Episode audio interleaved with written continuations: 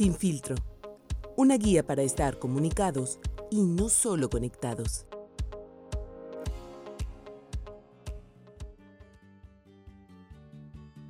Hola, ¿qué tal? Mi nombre es Gerardo y me da mucho gusto saludarles, darles la bienvenida a este episodio de nuestro podcast Sin filtros, una guía para estar comunicados y no solo conectados. Este día también quiero dar la bienvenida a la hermana Guibe. Hermana Guibe, ¿cómo está? Buenas noches. Hola Gerardo, muy bien, gracias a Dios. Gracias por esta invitación que me hace. Hermana, hoy tenemos un tema sumamente interesante para todos ustedes. Se titula Joven, atrévete a ser feliz. La vida es una montaña para escalar. ¿Cómo ver, hermana? Ah, interesante, ¿verdad? Sí, muy interesante. Muy bien, hermana. Oiga, pues una primera pregunta que, que me surge hacerle.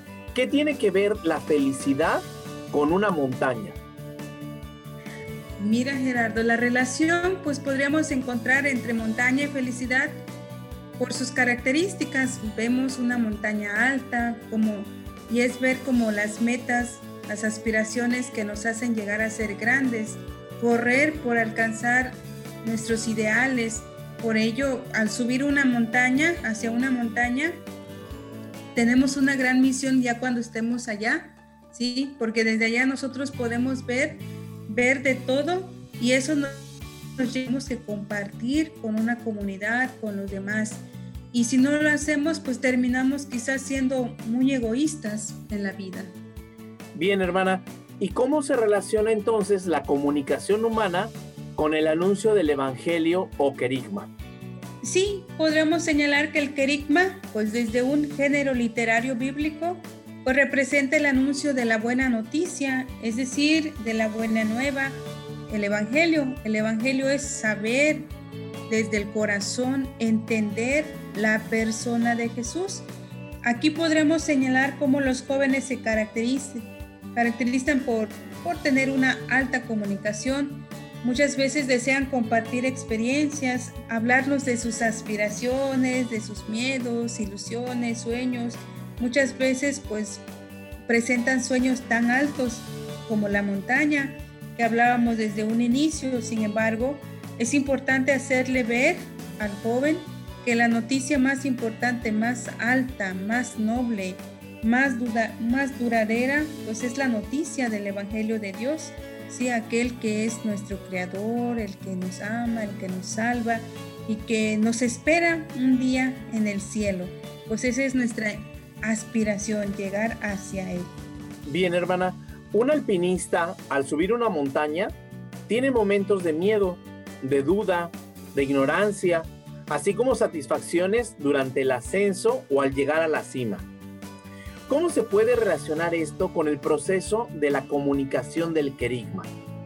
Efectivamente, Gerardo, pues bíblicamente podremos señalar que un profeta anuncia la palabra de Dios, pues un profeta también conoce sus limitaciones. Aunque esté en una comunidad, sabe que no goza de un prestigio dentro de ella. Sin embargo, experimenta, va a experimentar siempre en la presencia de Dios. Y ahí es donde podremos señalar un comunicador evangélico, pues siempre va a hablar con la verdad y lo lleva a ser valiente, se arriesga, al igual que el alpinista, el comunicador evangélico puede sentir miedo al comunicar, pero tiene un gran ideal que es alcanzar la montaña y desde aquí es construir el reino de Dios. Bien, hermana Guibe, eh, en la vida hay pocas personas que alcanzan sus metas. Muchas personas se ponen metas pero no las alcanzan. Eh, según su criterio, ¿qué es lo que les falta? ¿Perseverancia? ¿Les falta constancia o capacidad de superar los retos? Sí, Gerardo, responderemos a estas tres preguntas señalando pues tres ideas principales. Pues en una de ellas podremos ver cómo muchas personas no logran algo en la vida porque desde un principio no definen bien sus metas. Al igual podemos ver cuando un joven comunicador del Evangelio decide difundir la noticia, debe de tener claro quiénes son sus destinatarios, en qué ambientes va a proclamar la palabra o de qué modo va, va a estar. Dicho esto, pues podríamos decir que las palabras convencen, pero el ejemplo arrastra. Por otro lado, pues cada hombre tiene necesidad para vivir de darle sentido a cada cosa.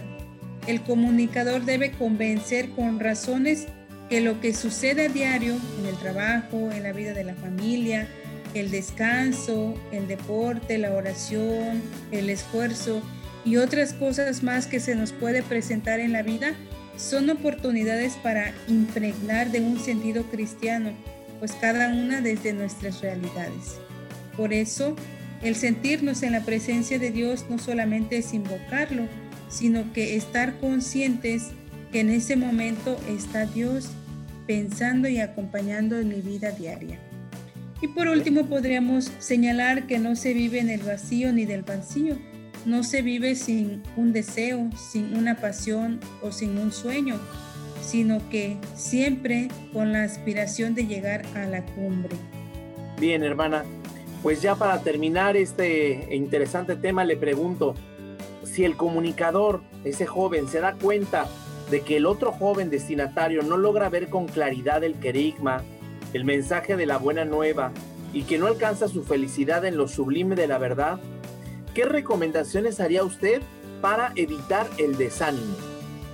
Pues es aquí donde entra nuestra tarea principal como comunicador, para evitar que un joven caiga pues en el absurdo de la vida, el sinsentido o hasta llegarse a suicidar es pues es orientarlo, orientarlo, escucharlo, animarlo, abrazarlo, llorarlo, sentirlos a ellos que pues que tienen un dolor y que necesitan en ese momento ser acompañados por, por los demás.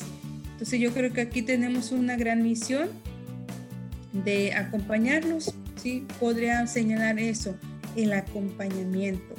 Bien, hermana, pues para cerrar nuestro tema que ha estado interesantísimo, deseo concluir que así como los grandes alpinistas se proponen cosas imposibles, incluso algunos piensan que están locos, esas serán metas inalcanzables.